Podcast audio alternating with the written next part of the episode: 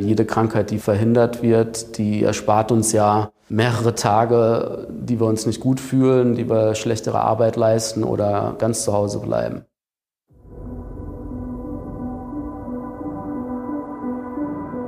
Wirtschaft, Forschung, Debatten. Ein ZDW-Podcast.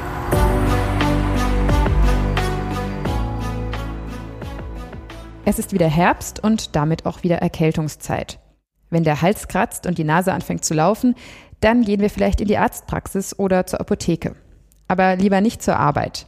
Dass Beschäftigte bei Krankheit nicht arbeiten müssen und trotzdem Anspruch auf Bezahlung haben, so etwas gibt es in Deutschland seit dem 19. Jahrhundert. Inzwischen haben viele Länder vergleichbare Gesetze. Mein Name ist Carola Hesch und in dieser Folge des ZDW Podcast geht es unter anderem darum, was aus ökonomischer Sicht für die Lohnfortzahlung im Krankheitsfall spricht. Zu Gast ist diesmal Nikolaus Ziebart. Er leitet seit Juli den Forschungsbereich Arbeitsmärkte und Sozialversicherungen am ZDW Mannheim.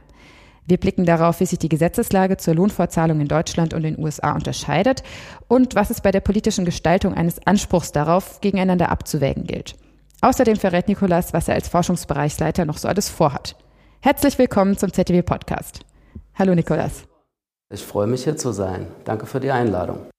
Verrätst du mir, was heute noch auf deiner To-Do-Liste steht? Heute ist äh, Dienstag, das heißt, ich habe die Ehre zu unterrichten, und zwar unsere Mannheimer Doktoranden und Doktorandinnen. Ansonsten haben wir noch ein Seminar und dann noch ein paar Treffen und ein bisschen Forschung werde ich auch noch machen. Und passend zu unserem Thema, ich nehme an, du fühlst dich fit, sonst wärst du wahrscheinlich jetzt nicht zur Arbeit erschienen. Genau, genau. Man hat ja immer ein paar, äh, paar Nächte, wo man nicht so gut schläft. Ich bin heute früh aufgewacht, aber zumindest habe ich keinerlei Infektionskrankheiten. Da bin ich relativ sicher. Aber erklär mir nochmal, warum sollte ich denn mit so einer Erkältung nicht zur Arbeit gehen? Also stellen wir uns mal vor, ich arbeite im Einzelhandel und es ist viel Betrieb, weil alle Leute wollen Weihnachtsgeschenke kaufen wäre es nicht besser, mir einfach Medikamente und Taschentücher einzupacken und die Kollegen da nicht im Stich zu lassen? Ja, das machen ja auch leider viele. Und das war auch, würde ich sagen, der Standard vor der Corona-Pandemie, dass die Leute einfach auch aus vielleicht einer falschen Arbeitsethik heraus äh, Medikamente genommen haben, vor allem in Amerika, wo ich lange gelebt habe, und ähm, dann trotzdem auf der Arbeit erscheinen. Da gibt es Druck vom Arbeitgeber im Zweifel, von den Mitarbeiterinnen. Und die Kunden wollen natürlich auch bedient werden. Der Nachteil ist, äh, kurzfristig gedacht, macht es vielleicht sogar unter manchen Umständen Sinn, aber man vergisst natürlich, dass man dadurch Leute ansteckt. Und zwar eben alle genannten Gruppen, die Kundinnen und ähm, die Kolleginnen und Kollegen. Und die werden dadurch auch krank und so verbreiten sich eben Infektionskrankheiten. Das heißt, äh, am Ende des Tages nennen wir das in der Wissenschaft Präsentismus, dass man krank zur Arbeit geht und das ist eigentlich ein Phänomen, was wir möglichst nicht haben wollen. Aber andersrum, wenn man jetzt Geld bekommt, wenn man nicht zur Arbeit geht, sondern zu Hause bleibt im Krankheitsfall, ähm, dann gibt es vielleicht auch Leute, die sich krank melden, obwohl sie gesund sind. Ist das nicht eine verlockende Aussicht? Genau, das ist die andere Seite der Medaille und das ist gerade das ähm, Problem, was Ökonomen wie mich beschäftigt. Wie kann man solche Sozialversicherungssysteme so ausgestalten, dass wir möglichst die Zahl der, wie wir es nennen, Plaumacher äh, minimiert wird und die Leute, wenn sie gesund sind, zur Arbeit kommen und auch ordentlich arbeiten aber gleichzeitig wir verhindern, dass Leute, wenn sie krank sind, krank zur Arbeit gehen und sich entweder körperlich ruinieren äh, was dann langfristige Folgen haben kann oder eben, wenn sie infektiös sind, andere Leute anstecken. Und diese Ansteckung anderer Menschen nennen wir negative Externalitäten, die wollen wir möglichst auch minimieren. Es ist dann aber in der Praxis gar nicht so einfach, äh, wie man sich vorstellen kann, ähm, beide Seiten der Medaille unterzubringen, also beide Phänomene möglichst ähm, runter zu regulieren und das auch noch so zu schaffen, dass die Leute das aus eigenem Antrieb und ökonomischen Anreizen heraus machen. Weil wir beobachten ja nicht als Kolleginnen unbedingt oder Arbeitgeber und Arbeitgeberinnen, wie krank Leute sind. Also man kann durch viele Tabletten, die es heutzutage gibt, die Symptome unterdrücken, man kann sich verstellen, manchmal sieht man es, manchmal sieht man es aber nicht und oft weiß man nicht ganz genau, wie krank jemand wirklich ist. Du hast ja gerade schon erwähnt, dass du lange in den USA gelebt und geforscht hast. Und da ist die Sozialversicherung ja tendenziell nicht so großzügig wie in Deutschland. Wie sieht denn da die Lage aus? Genau, also was äh, uns klar sein muss, ist, dass wir in Deutschland in einem sehr sozial abgesicherten Wohlfahrtsstaat leben im internationalen Vergleich und insbesondere im Vergleich zu Amerika. Wir haben ja, ähm, wie schon erwähnt am Anfang, seit dem 19. Jahrhundert im Prinzip die gesetzliche Lohnfortzahlung verankert. Das ist Teil unserer Sozialversicherungs-DNA und alle Seiten, ähm, die Gewerkschaften, auch die Arbeitgeberseite und die Bevölkerung insgesamt legt da sehr großen Wert drauf. In Amerika hat sich das nicht so entwickelt. Das sind dann historische Zufälle vielleicht, aber wie jeder weiß, gibt es da auch keine, ähm, bis vor kurzem zumindest keine allgemeine Krankenversicherungspflicht und so ähnlich ist es bei der Lohnfortzahlung. Muss sich das vorstellen, die erste Stadt äh, war San Francisco, die immer ein Vorreiter ist in so Sachen, äh, die die gesetzliche Lohnfortzahlung eingeführt hat und das war ja, jetzt muss man sich mal festhalten, äh, im Jahr 2007. Also vor 15 Jahren, ja. Noch nicht so lange her, genau. Und seitdem hat dann eine ganze Reihe an Städten und auch Bundesstaaten die gesetzliche Lohnfortzahlung eingeführt. Am Anfang gab es da sehr starke Widerstände, weil das äh, Gegenargument der Konservativen in Amerika ist einfach, wieso kann das der Arbeitgeber nicht selber entscheiden und der Arbeitnehmer, vielleicht wollen das beide Seiten gar nicht, vielleicht will einer lieber mehr Lohn haben als so eine soziale Absicherung, die auch Geld kostet. Und wieso soll sich der Staat überhaupt einmischen? So, das ist halt immer so, so eins der Standardargumente. Und die Befürchtung war, dass das dazu führt, dass der Arbeitsmarkt überreguliert wird und dann Löhne sinken und Beschäftigung verloren geht. Das Schöne in Amerika ist, dass man ähm, einen föderalen Staat hat. Aus ökonomisch-forschungstechnischer Sicht kann man dann äh, verschiedene Regionen, die so eine Lohnfortzahlung zu verschiedenen Zeitpunkten eingeführt haben, miteinander vergleichen und sogenannte natürlich Experimente ausnutzen. Und dann kann man alle möglichen Effekte empirisch schätzen. Und ähm, vor 15 Jahren war San Francisco eben die erste Stadt und seitdem haben Dutzende von großen Städten New York City, Chicago zum Beispiel die Lohnfortzahlung eingeführt, aber auch Bundesstaaten und nicht nur demokratisch regierte, auch äh, Purple States, also wo auch zum Teil Republikaner regieren. Und ähm, auch republikanische Governors stehen dem nicht mehr ganz ablehnend gegenüber. Und der Grund ist, dass die Forschung gezeigt hat, dass die Effekte eben überwiegend positiv sind und zumindest keine starken negativen Effekte auf den Arbeitsmarkt festzustellen sind.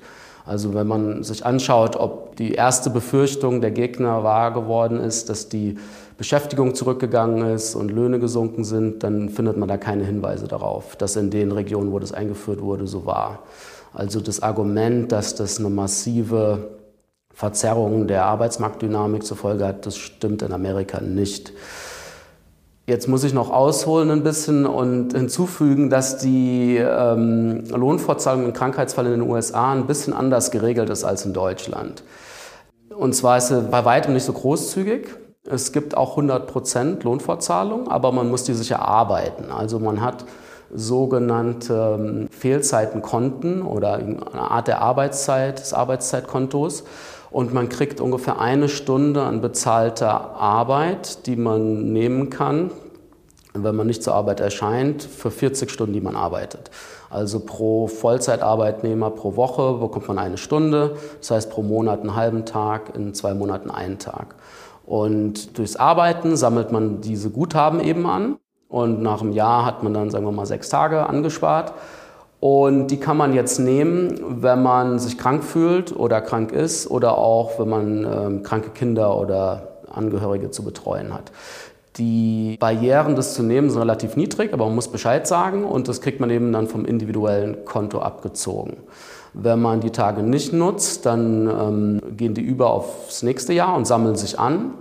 Und es gibt auch Industrien oder zum Beispiel im öffentlichen Sektor bei Lehrern, wo man das ansammelt bis zur Rente und kriegt dann ähm, nicht genutzte sozusagen Lohnfortzahlungstage ausgezahlt oder ein Teil davon und es erhöht die, die Rente ebenso.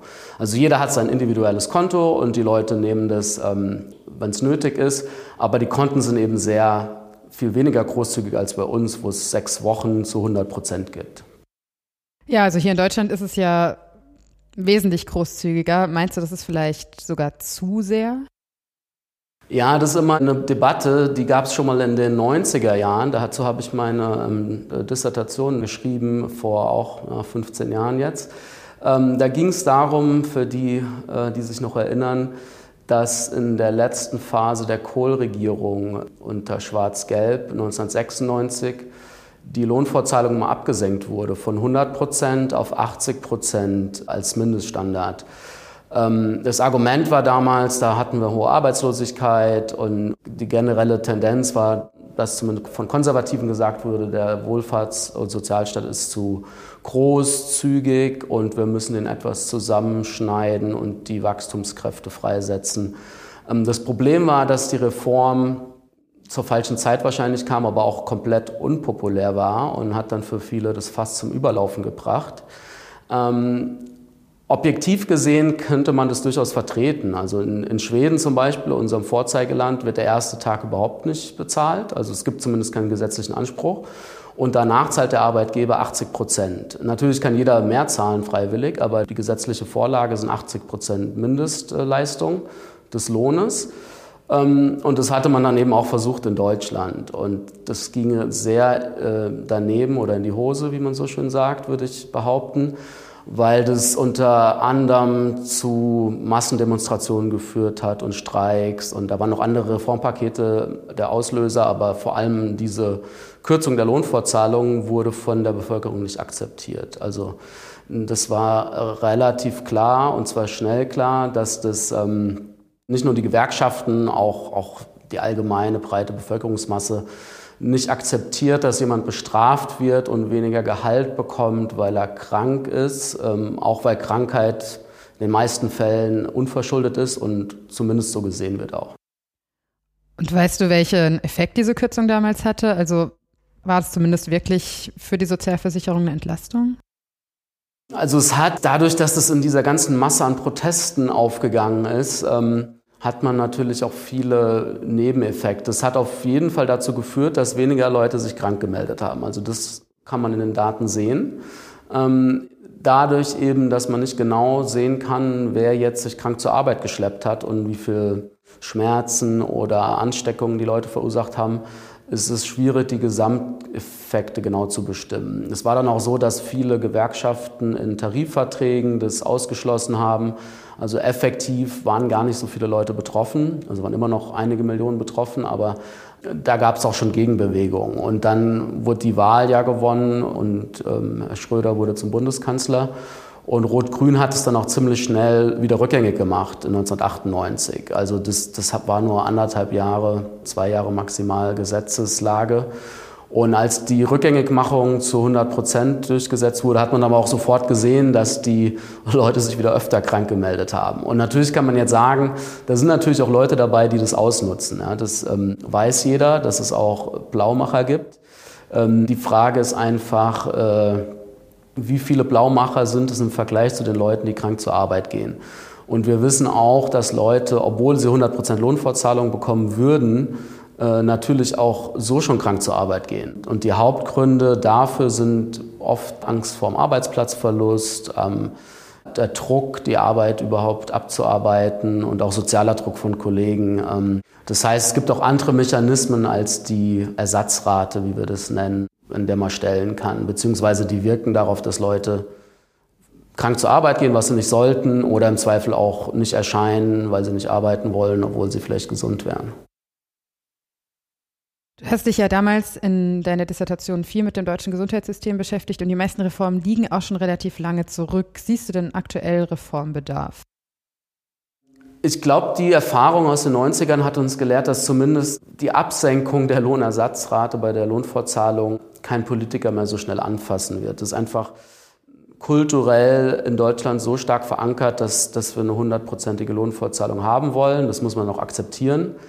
Aber man kann sich natürlich Gedanken machen und das geht dann auch äh, über in meine größer flächige Forschung, ähm, wie wir es schaffen können, die Leute über den Lebenszyklus an der Arbeit produktiv zu halten, auch glücklich zu halten, dass sie zufrieden sind mit ihrer Arbeit und vor allem, was machen wir, wenn Leute kleinere oder größere Gesundheitsschocks erleben. Wir haben ja sechs Wochen Lohnfortzahlung, aber Leute, die länger krank sind, und davon gibt es immerhin einige, die zum Beispiel im Laufe des Lebens Krebs bekommen oder psychisch erkranken oder Bandscheibenvorfälle, schwerere Leiden haben oder auch Arbeitsunfälle erleiden oder private Unfälle erleiden. Wie schaffen wir es, dass wir die so gut versorgen, dass sie möglichst schnell wieder integriert werden können in den Arbeitsprozess? Und in Deutschland haben wir unheimlich viele verschiedene Gesetzestexte.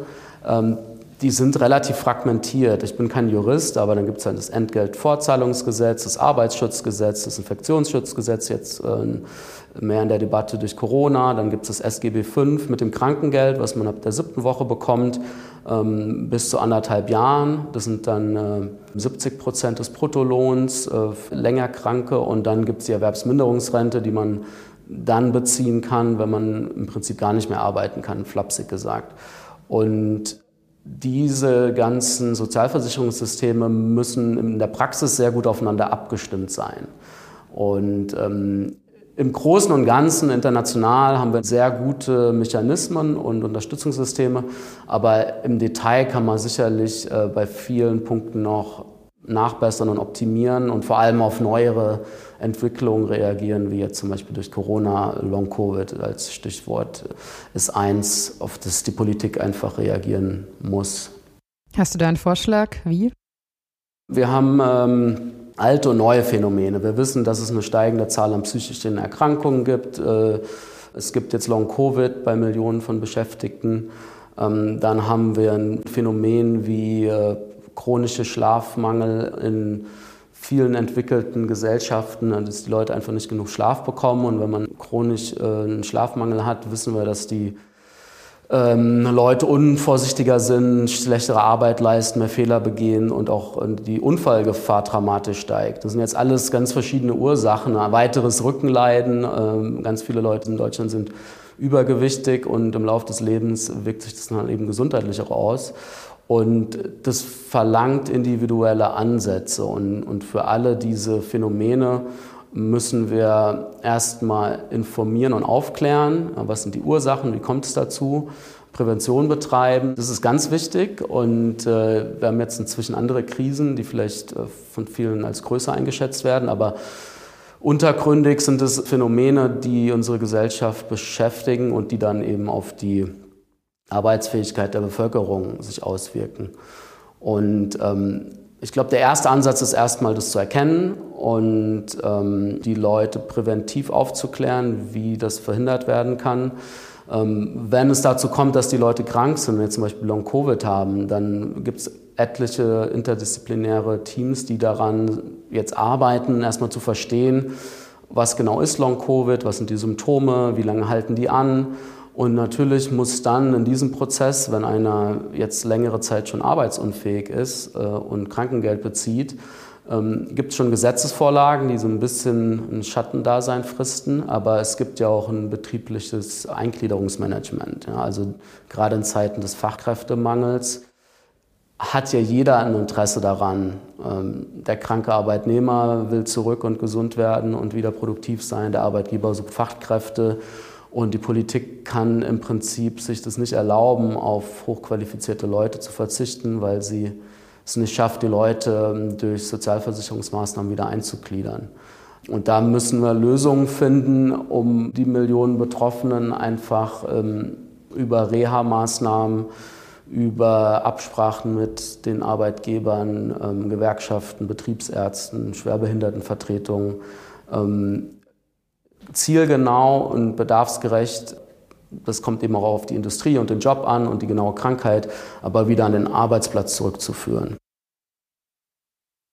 Das ist, wozu du aktuell forschst. Also wir haben verschiedene Forschungsprojekte jetzt immer noch auch zu Amerika und der Lohnfortzahlung dort, weil diese Forschung bei uns äh, dauert eben sehr lange leider. Das sind immer ein paar Jahre. Ich bin jetzt seit Juli wieder in Deutschland, aber ich arbeite zum Beispiel auch an eine Forschungsarbeit zur Erwerbsminderungsrente. Da gab es eine große Reform 2001, das liegt jetzt lange zurück. Aber es ist immer noch wichtig äh, zu verstehen, ähm, was da passiert ist, was die Auswirkungen war. Wer das nicht genau weiß, da wurde für die jüngeren Jahrgänge, die nach 1960 geboren wurden, ähm, wurde die Berufsunfähigkeitsversicherung ab, abgeschafft und die, damals ist die eingesprungen, wenn man einen, einen Gesundheitsschock erlitten hat und nicht mehr in seinem ursprünglich erlernten Beruf arbeiten konnte.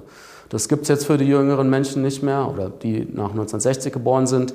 Die bekommen jetzt nur noch Erwerbsminderungsrente, wenn sie im Prinzip gar nicht mehr arbeiten können. Also weniger als sechs beziehungsweise weniger als drei Stunden am Tag. Und zwar e, egal ähm, welche Arbeit. Und ähm, das schauen wir uns in der aktuellen Forschungsarbeit an, auch ob da die private Versicherungswirtschaft das kompensieren konnte, ähm, wie die Regulierung aussieht und ähm, das laufende Forschung, aber eine sehr spannende Forschung. Und da spielt natürlich rein, wie schaffen wir das überhaupt, dass die Leute gar nicht erst erwerbs- oder berufsunfähig werden? Also wie kriegt man das hin, dass wir eben rechtzeitig erkennen, wenn Leute Gefahr laufen, abzugleiten und gesundheitlich so betroffen sind, dass sie dann komplett aus dem Arbeitsmarkt ausscheiden. Also wir müssen da früh ansetzen und die äh, Alarmleuchten müssen früh angehen möglichst. Und äh, je früher man interveniert, desto eher kann man was machen. Und noch besser ist es eben gar nicht erst, die Krankheiten entstehen zu lassen. Wie gesagt, ähm, Übergewicht, Rückenleiden ist ein verbreitetes Problem, ähm, mangelnder Schlaf ist ein anderes. Und ähm, dann kriegen wir eben Infektionskrankheiten äh, in regelmäßigen Abständen. Und die sind jetzt durch Corona zum Glück ein bisschen im Vordergrund. Ich glaube, da sind wir relativ gut informiert. Dass man eine Maske tragen kann, um sich davor zu schützen. Genau, ja. Vorher hat es keiner, also wenn man zurückdenkt vor Corona, ähm, hat ja nie jemand gedacht, dass man eine Masken tragen würde im Winter. Ja? Und wir haben wenig gewusst, wie sich so Infektionskrankheiten eigentlich verbreiten. Klar, jeder hat irgendwie eine laufende Nase, die Kinder waren krank im Kindergarten, in der Schule und Leute sind auch, ich kann mich erinnern, es war Alltag, dass man offensichtlich erkältete Personen am Arbeitsplatz hatte oder sogar in der Wursttheke oder ähm, mit Kundenkontakt ich hoffe, dass sich das jetzt ändert. Also in der Hinsicht hat Corona vielleicht auch was Gutes. Ich hoffe, dass wir mehr wissen über Infektionskrankheiten, dass die Leute auch, wenn sie können, Maske tragen, mindestens wenn sie erkältet sind und dass man sich bemüht, die Infektionen weniger zu verbreiten. Ob das jetzt Covid ist oder ob das die urklassische Grippe ist oder Erkältung. Und wenn wir das schaffen, dann ist ja schon mal sehr viel geholfen. Ja, jede Krankheit, die verhindert wird, die erspart uns ja mehrere Tage, die wir uns nicht gut fühlen, die wir schlechtere Arbeit leisten oder ganz zu Hause bleiben. Jetzt haben wir über verschiedene Reformen und Entscheidungen in der Vergangenheit gesprochen. Werfen wir doch noch einen Blick in die Zukunft. Also du bist jetzt seit etwa drei Monaten am ZDW und hast die Leitung des Forschungsbereichs Arbeitsmärkte und Sozialversicherung übernommen. Was sind so die nächsten Schritte, die du als Bereichsleiter planst? Ja, also erstmal freue ich mich total hier zu sein. Es ist quasi wieder, nachdem ich zehn Jahre in Berlin war und dann jetzt elf Jahre in Amerika und aus Frankfurt am Main komme, sind wir jetzt hier in Mannheim, im schönen Mannheim, im Herzen von Europa. Ähm, fühle ich mich wieder wie zu Hause und es ist eine spannende Aufgabe. Wir haben ein tolles ähm, Institut hier im ZDW eine super Uni und ein prima Bereich, den ich leiten darf. Und jetzt müssen wir ähm, zusehen, wie man so schön sagt, wie wir uns für die Zukunft aufstellen, damit wir ordentlich forschen und sehr gute Politikberatung machen und unsere Erkenntnisse in die Öffentlichkeit hinein auch kommunizieren. Also das sind so die, die Hauptansprüche und dafür bekommen wir auch Steuergeld. Und äh, das allererste, was ansteht, ist eine Evaluation des Hauses und des Bereiches da haben wir den ersten Teil jetzt in zwei Wochen und dann den zweiten Ende März. Da ist jetzt ein großer Fokus drauf gerichtet, aber das hilft natürlich auch, sich äh, sozusagen selber zu finden. Es gab ja den Bereich schon vorher. Ich habe den ja nicht neu erfunden. Und jetzt müssen wir erstmal uns, äh, oder haben wir schon zusammengesetzt und ähm, genau überlegen, wer wir sind, wo wir hinwollen. Und ich glaube, da sind wir auch auf einem ganz guten Weg, weil wir ein sehr großer, äh, erfahrener Bereich sind mit mehreren ähm, erfahrenen Wissenschaftlerinnen. Und im Prinzip ähm, haben wir uns so aufgestellt, dass wir vier Schwerpunktthemen haben. Also das ist mein eigenes Schwerpunktthema, also Gesundheit am Arbeitsplatz kann man das zusammenfassen. Dann haben wir die Melanie Arns, die zur Digitalisierung forscht und der Arbeitswelt und das ist ein Zukunftsthema. Dann haben wir den Guido Neithöfer und den Friedhelm Pfeiffer, die leiten die Gruppe zur Bildung und sozialer Mobilität und die Katrin Sommerfeld zur Migration.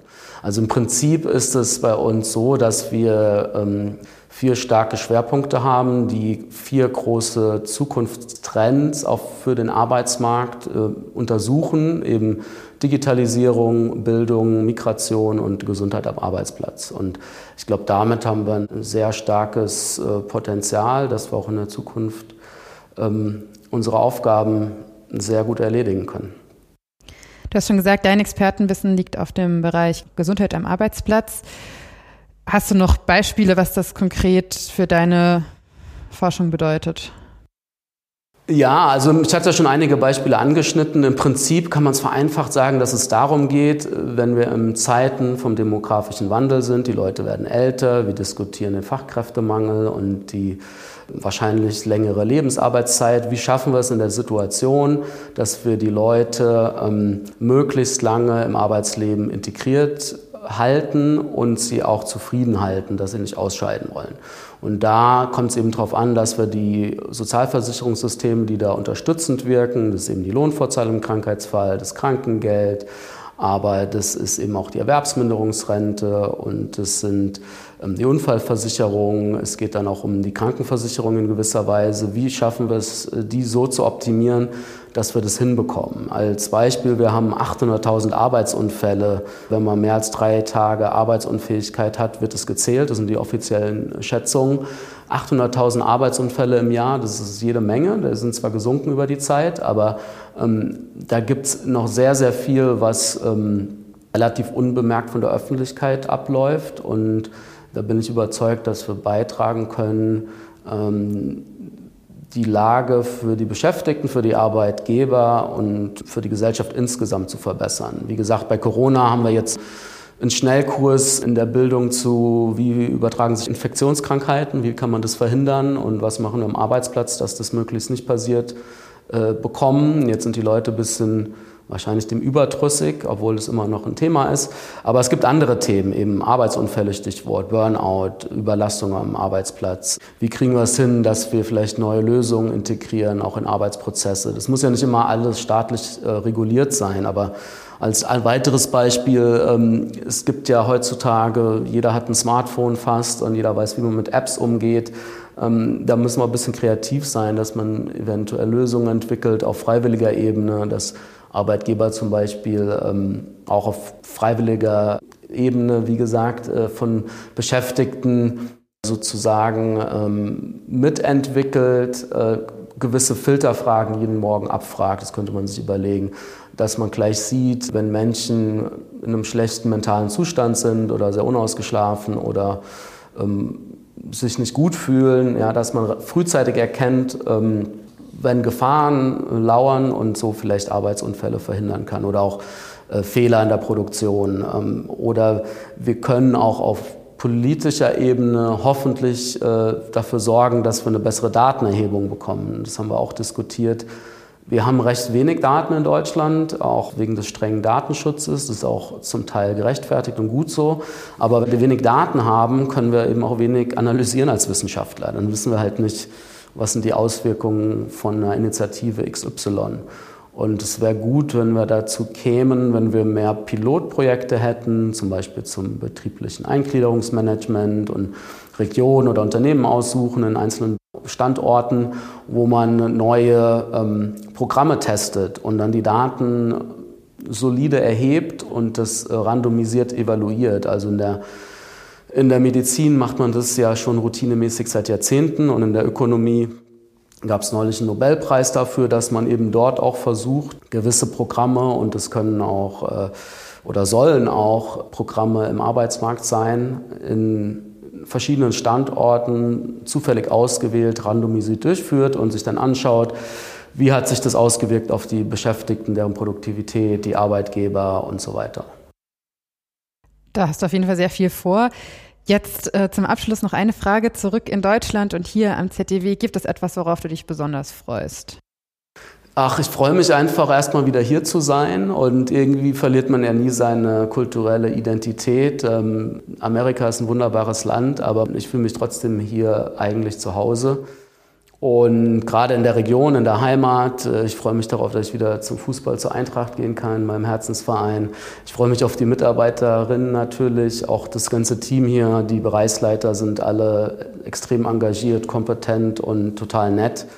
Ähm, die Leitung ist hervorragend des, des Hauses und ähm, die Universität hat extrem viele gute Professoren, aber auch Studenten, Studentinnen. Also das ist eine Gesamtfreude, die sich zusammensetzt aus vielen verschiedenen Punkten. Kann ich jetzt gar keinen einzelnen herausgreifen. Das ist ja auch schön. Dann wünsche ich dir viel Erfolg dabei und äh, danke für das Gespräch. Sehr gerne, Dankeschön.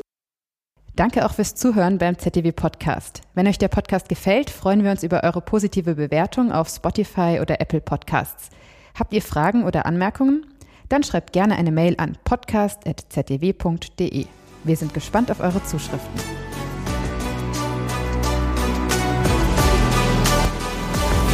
Wirtschaft, Forschung, Debatten. Ein ZDW-Podcast.